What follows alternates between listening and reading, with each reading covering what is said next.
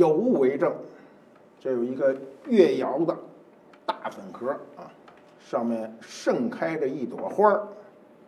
什么花儿呢？我们一会儿再说啊。你们平时是看不见这么漂亮的越窑作品的，漂亮的不行啊！我也好久没看了，每看一次激动一次。中国诗词大会火了，特别的火。大街小巷要谈中国诗词大会，撕名牌土了，过季了。那么它怎么就突然火了呢？我们中国诗词大会前面有过一回，那叫第一季。第一季我瞧了瞧，其实也不错，但是没有第二季火。为什么不如第二季火呢？第二季有一美女啊，董卿啊出现了。另外呢，第二季里有一个非常受大家欢迎的一个环节，叫飞花令。这飞花令啊，其实它是一老事儿啊，并不是一新事儿。过去喝酒的时候，如果讲点文学、讲点情调呢，就出个小令啊，有令牌。那么飞花令呢，主要是拼记忆、拼联想、拼速度、拼你这个这个储备啊。那么在这种情况下，一般的情况下啊，我们储备相等的情况下，一定年轻的占便宜。为什么年轻的人思路快？你可以看到，在中国诗词大会上，都是年轻人占便宜，岁数大的人反应都偏迟钝啊。你像我就特迟钝。那么飞花令呢，在古代酒令里呢，它属于比较雅的令啊。酒令里还有俗的啊，恶俗啊。它主要是罚酒用的。我们过去喝酒啊。因为大家都知道，喝酒有个问题，如果酒我们不计较的情况下，那谁喝多了谁不吃亏？为什么吃亏呢？啊，你晕了，你难喝大了，你难过呀。酒令是用来罚酒的。我们现在有人这个说罚酒不怕，一进门说，哎，说我今儿迟到了，我先自罚三杯，咣咣咣一喝，所有人都看着他，说，哎，说说您慢点慢点，您酒贵着呢啊，我们这酒是拉菲，是茅台，你上来全干了，那你算怎么回事啊？所以过去的这个酒令呢。就是作为一个游戏罚酒。那么飞花令呢？最早它诞生于这个西周啊，我们很早就有了。隋唐的时候就很完善，就很完善。因为飞花令呢，你想这飞的这个意思就很明确啊，飞的意思就是来回来去的。这飞花令来回来去的，你可以选择诗与词，也可以用曲调。一般情况下，这种飞花令呢，你不能太长。那么我那天正好赶上看着，就是这个飞花令呢，出的是山字啊。山字呢，呃，我认为这个山山水花草这都是最常见的字，所以像这样的飞花令，一般情况下拉几十个回合应该是很正常。结果我在上面看，大概拉了七个回合啊，就是七个回合，第八个回合就一个一个选手就落马了。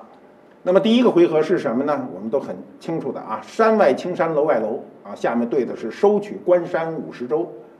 呃，到第四个回合时候呢，这选手突然冷不丁冒出一句毛主席诗词，我就一愣啊。他说：“中山风雨起苍黄。”下面这选手呢，我以为他也要对一毛主席诗词，结果这个选手就是说呢：“只在此山中啊，云深不知处啊。”他对了这么一句，我当时就想，要是毛主席的诗歌能够把山字啊，就是咱们就限于山字。做飞花令，我觉得三十个都能对出来。拉了几个来回以后呢，到了这个最后一个，这个选手说呢：“江山如画，一时多少豪杰。”对面这哥们儿就直接就落马了。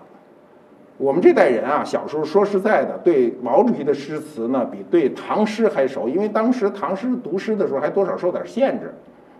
你比如说毛主席的三十七首诗。诗词第第一波啊，公布的三十七首诗词里，我估计啊，我简单的估计，大概得有一半儿都可能带山字儿。你比如最有名的就是他的十六字令啊，我说要如果让我上，我就先来这一条：山快马加鞭为下鞍。对方如果会，就是山倒海翻江卷巨澜，让我山刺破青天鹅为残，没了，这令就三首啊，三首。那上面还有大家比较熟的啊，红军不怕远征难，万水千山只等闲。毛主席的这个山舞银蛇，原驰蜡象。你比如毛主席还有写过写庐山啊，一山飞至大江边，月上葱茏四百旋，山下旌旗在望，这是说井冈山啊，山头鼓角相闻。呃，这个还有就是雨后复斜阳，关山阵阵苍啊，你看装点此关山，这都是毛主席的诗词里有有的。踏遍青山人未老，风景这边独好。指点江山激扬文字，这是呃毛主席早年的这个词啊，非常有名的词句里的。看漫山红遍，这都是有山嘛啊，比如今日向何方？直指武夷山下，山下山下风展红旗如画。你比如说还有剪字木兰花，头上高山，风卷红旗过大关。九夷山啊，九夷山上白云飞，对吧？再有就是呃，久有凌云志，重上井冈山。你看我说了多少了？我说了十好几个了。我当时想，如果这个让我做山的飞花令，我肯定光毛主席的诗就能揉出个十几二十首来。我们大家在诗词大会上看到的飞花令，其实是一种最简单的飞花令，它并不难，就是它出的字啊，第一简单啊，我说山水风雷花草都是这类简单的字。如果出比较复杂的字啊，或者说比较生僻的字，那你很难去衔接。再有呢，就是它的飞花令只要求你说这个字面上的含义，并不使用隐喻的手法。还有一种飞花令就非常的难，它用隐喻的手法，比如啊，同样是山。我们说山不见山，就是你说的这个诗词里可以说到山，但你不能直接把这山字说出来。比如我给你举个例子啊，就毛主席诗词里有“风墙动，龟蛇竞起宏图，一桥飞架，南北天堑面通途”。他说的“龟蛇竞”就指的龟山和蛇山。你比如杜甫的啊，这个“岱宗夫如何，齐鲁青未了”，岱宗就是山。所以这种隐喻的，你就需要一次联想，这个联想对你来说难度很大。我们再比如你说水，水也可以，我们直接说水就比较容易。如果说你可以说水，但是你不能直接把水带出来，用隐喻的手法。你比如我们“半江瑟瑟半江红”啊，“飞流直下三千尺”啊，说的是瀑布，说的是水，这可以，但是不能把水这个字带出来。我倒是很希望我们第三季诗词大会的时候呢，有这样一种形式，加大难度啊，对选手是一个挑战。中国古代这种游戏很多，我们可以看成中国诗词大会是一种诗词中的游戏。比如过去有数字诗、宝塔诗、顶针诗，但是我不主张我们在喜欢国学或者喜欢诗歌的时候玩这个，这个你知道就可以了，对吧？呃，过去说数字游戏啊，比如据说乾隆皇上写过这个：一片一片又一片，两片三片四五片，六片七片八九片，飞入芦花都不见。理论上讲，哈，这种诗写到第三句的时候是写入了绝境。你如果能靠最后一句把它救活，这就诗歌的魅力。我们诗词啊，最重要的就是它的表达，很多转折的地方是非常精彩的。过去有这样的祝寿诗嘛，就是开玩笑，相声里好像也说过，说这个人来祝寿嘛，老太太过生日啊，说来一个人进门就说这个婆娘不是人，满场。举座震惊，你进门不就骂人吗？人家下面这句高级啊，叫“九天仙女下凡神”，一句话就把他给折过来，然后说生儿子去做贼，又得罪一句，然后偷得仙桃献至亲，这个就就反映出诗歌的这个转折的特点，不是每一句话都能说死的。你如果有能力，你下面这一句就把它折过来。我们这个说了这么多诗啊，其实。呃，很多形式上有特点的诗，比如宝塔诗啊。什么叫宝塔诗呢？就是这字数是这样的：第一个是一个字儿，然后两个字儿，呃，三个字儿，四个字儿，五个字儿，六个字儿，七个字儿，这就叫宝塔诗。宝塔诗呢，这个很多诗人都写过啊，就是一般宝塔诗都是一个字，题标题都是一个字，因为宝塔尖儿上就一个字，所以不管写什么，这个这个字儿呢，就是你的诗的主旨。比如有人写过山，写过水，写过诗诗。你比如元稹写过一首诗啊，叫《茶》，啊，第一个字“茶”，第二个字是什么呢？香叶嫩芽，大家都听得懂吧？牧师客爱僧家，碾雕白玉罗织红纱，吊前黄蕊色，婉转曲尘花。夜后腰伴明月，晨前命对朝霞。洗尽古今人不倦，将至最后岂堪夸。宝塔诗啊，作为偶一种创作的乐趣，你像元稹那么大的诗人，他都写，不是不可以的。但是我们学诗一定不要掉入这个歧途啊！我们如果走入这个歧途的话，我觉得你就会在技巧上拼命的去钻研，在意境上少下功夫。诗歌重要的是意境，不是技巧。我们的诗歌啊，就是最初呢，是我们有早期作品，我们的《诗经》啊，我们这个一读四书五经就是《诗经》啊，《诗经》诗三百。我们如果喜欢文学的，或者是文学专业的，这都是应该是必读的。但是我们今天一说诗歌呢，往往局限，或者说往往大家概念中呢是就是唐诗。为什么唐诗给我们这么深的一个印象呢？就是因为唐诗在唐朝有了极大的发展。它对它本身诗歌中呢加进了很多这种限制，诗歌的韵律我们都很明白，古诗就有啊，陶渊明的诗啊，“采菊东篱下，悠然见南山”，它就有很强的韵律了。但是它韵律是天然形成的，唐诗以后就开始变得规则越来越多，比如平仄的限制、用典的限制、对仗的限制等等。因为有了这些规则呢，这唐诗就变得非常好玩，它有点像一个游戏。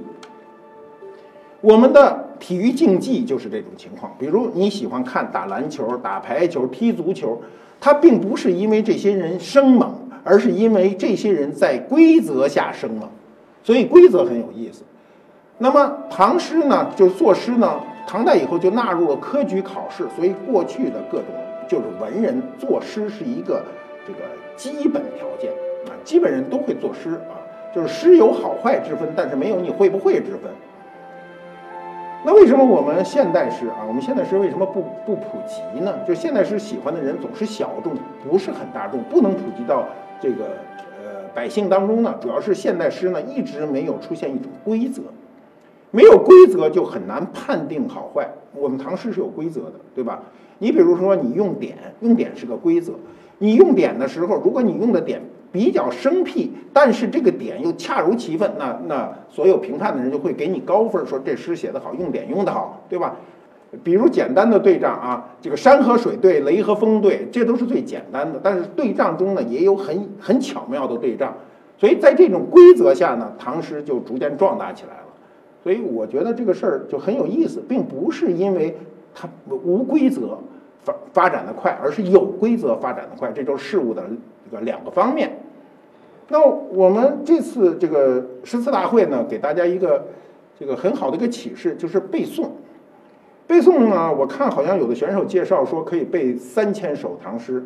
三千首唐诗是多少呢？大约占全唐诗的百分之六到七啊。全唐诗不足五万首吧？那你要会三千首已经很多了。三千首就是。唐朝有一个诗人叫白居易啊，他一生学就留下的诗大约就三千首。就换句话说，你如果能把白老头的这个诗全背下来，也算不得了的一件事儿。那么我们啊，今天我觉得不大要求这个现代的年轻人都是你背三千首，三千首你要花费很大的功夫。咱们讲个简单的道理，你一天背一首，三千首要背十年，对不对？啊，你一天背一首，你有一天。这个没背，你就下一天就得补。一天背一首诗，你还得保证你前面的诗不忘掉。那三千首的数量已经是很大的。我们不要求每个人去啊，有人特别有癖好，愿意去努力，那是个人的事儿。但我们应该背多少首诗呢？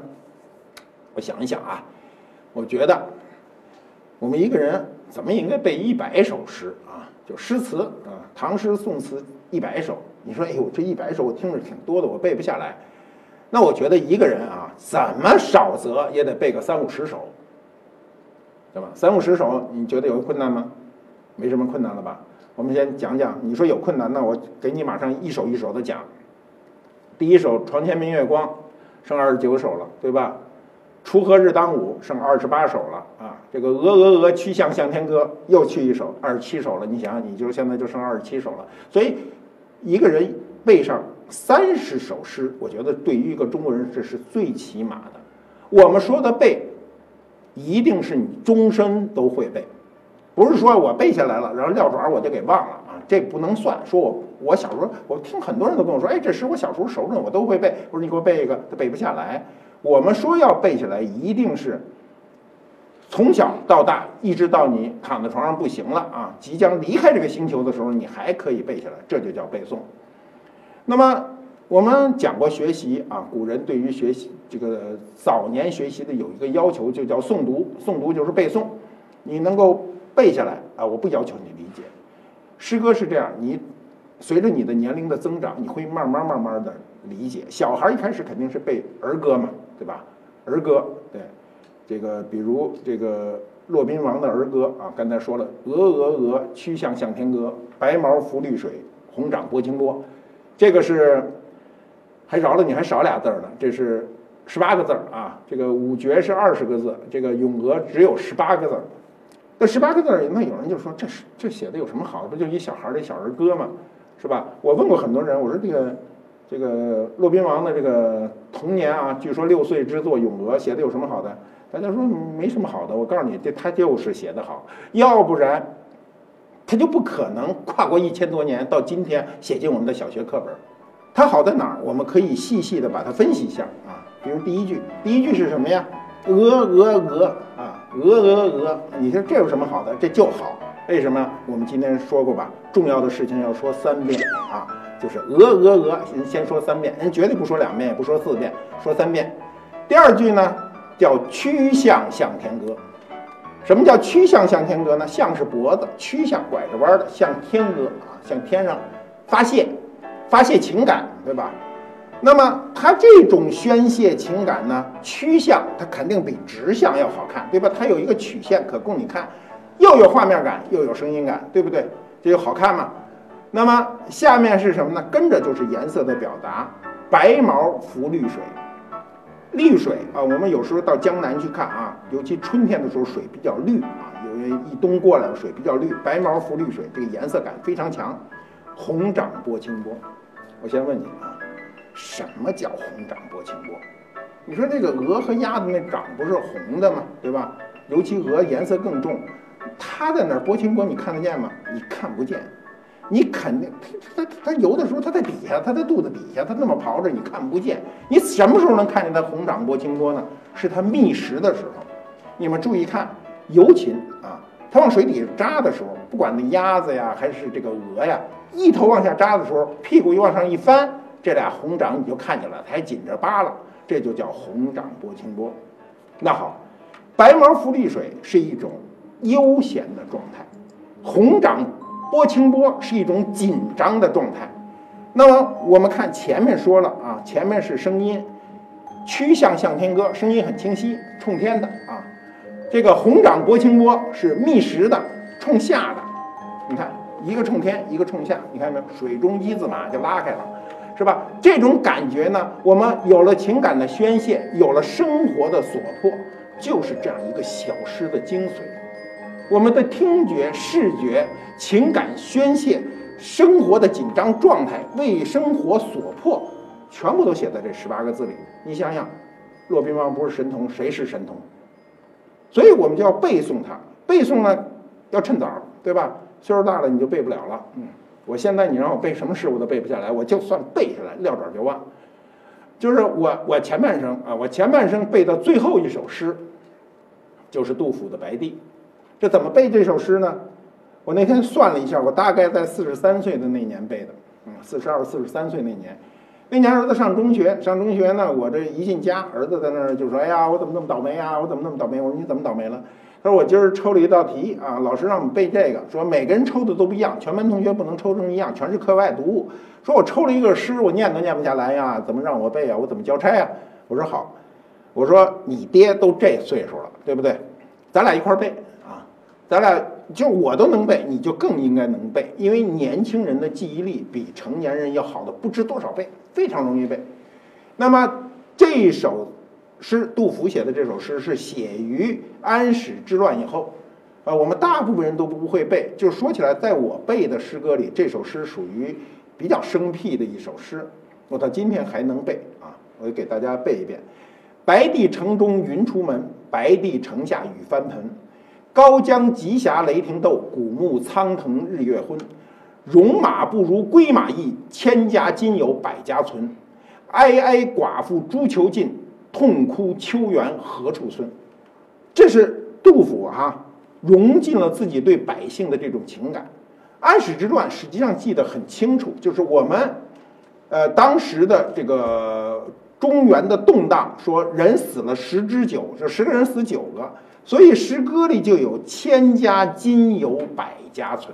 哎，这个比例也是十之九啊，一一千家里就剩了一百家，所以这个寡妇就在那儿哭啊，说我活着还有什么意思？不如你把他是我杀了吧。这就是这首诗。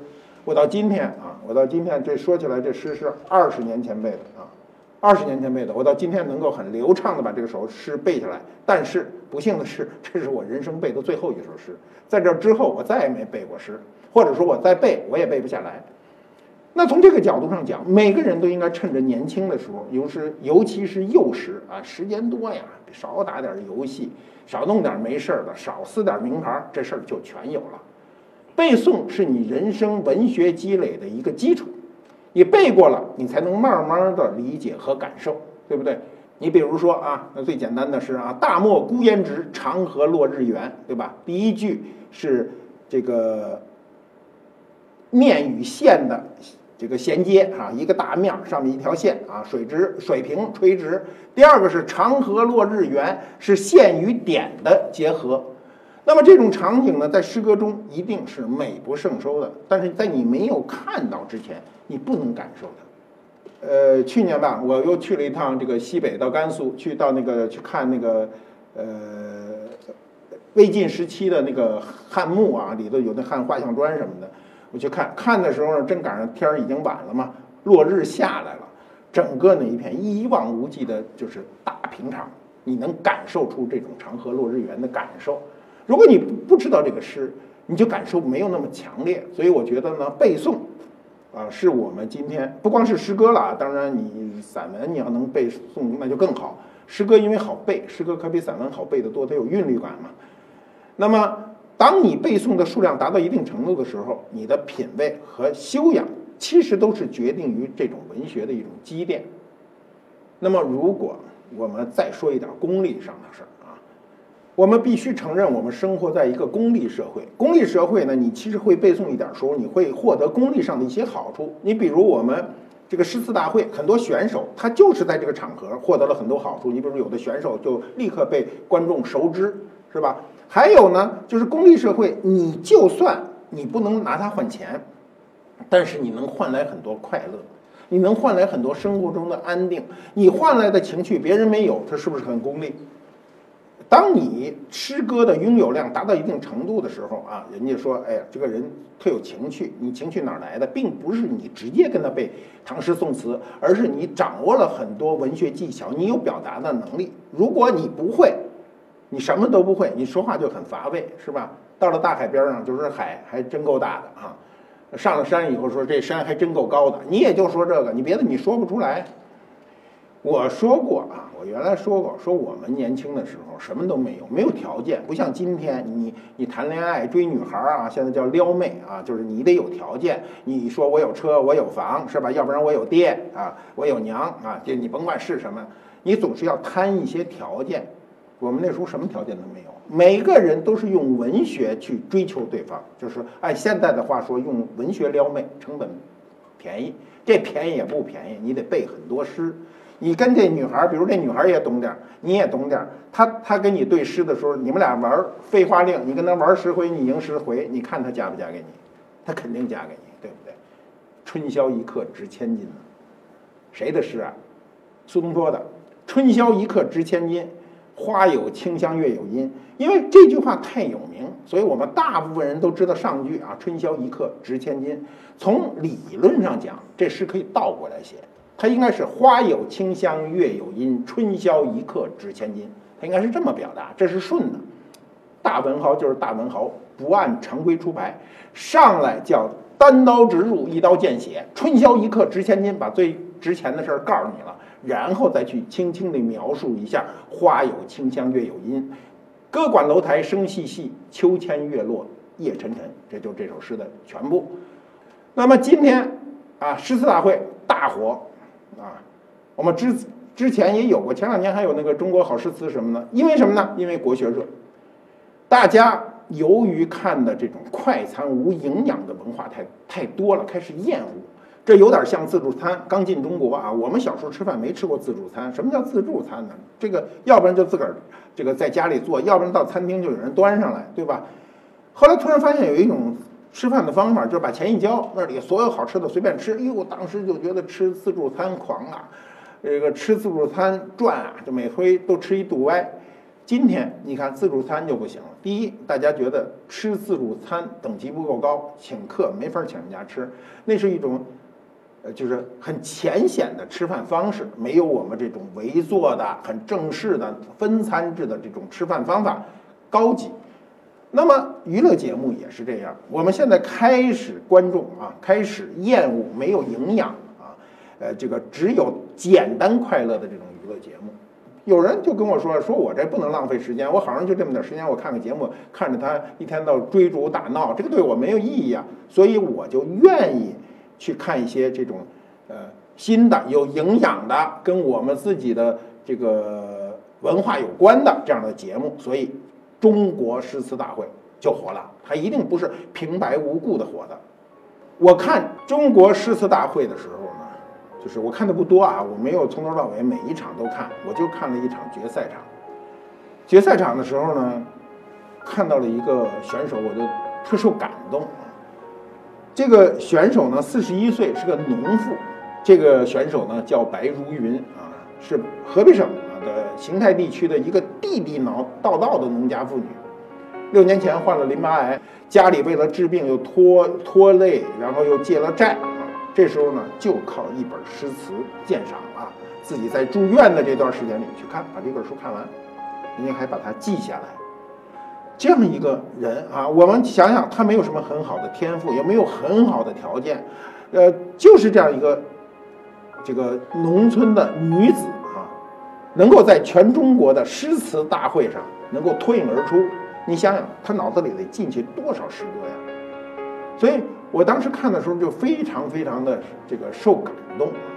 我觉得诗歌就是这样，几千年以来，由于有诗歌这种形式啊，它一直在发展啊，从这个《诗经》啊，到了这个古诗，到了律诗啊，包括绝句，包括后来的这个长短句，它给伴随着我们的中华民族的这个文明一直前行，它给了我们生活中很多很多帮助，这种帮助更多的是精神层面的。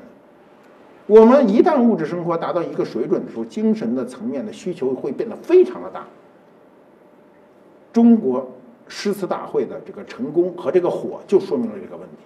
那我们就要翻过头来去想哈，我们一生中有很多年华，尤其小的时候，尤其你年轻的时候，你真的应该好好的背几首唐诗，背几首宋词，让你一生都变得比别人快乐。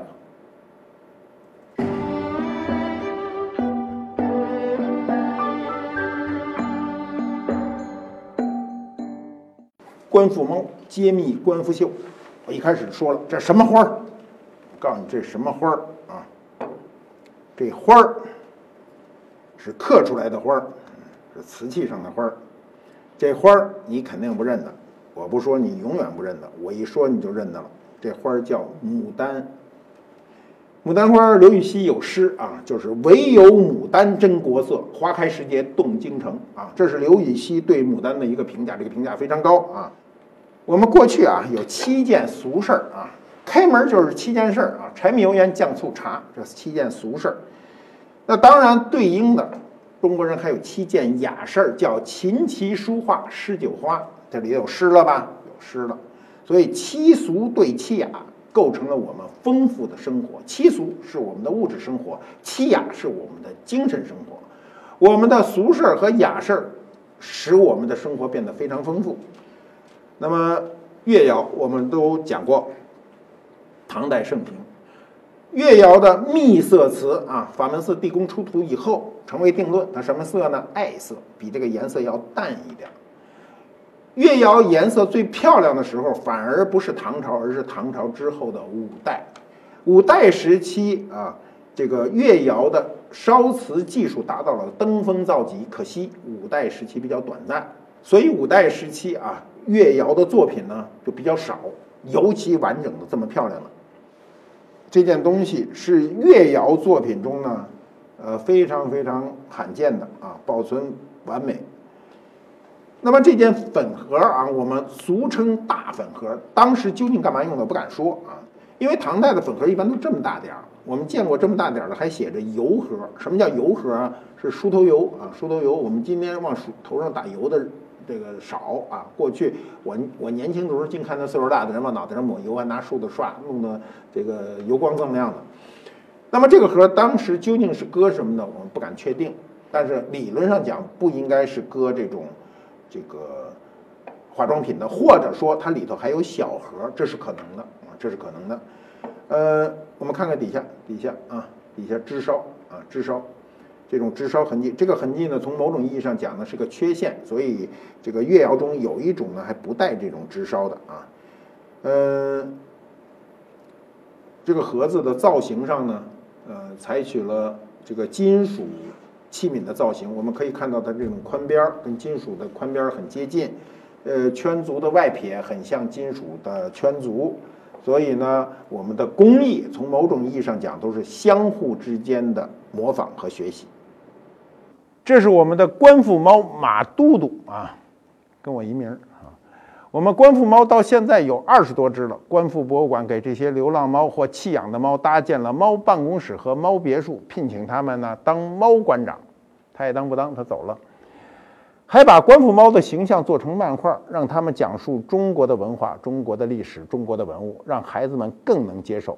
每周一、三、五，我们的漫画在微博、微信上更新，扫描屏幕上的二维码即可观看。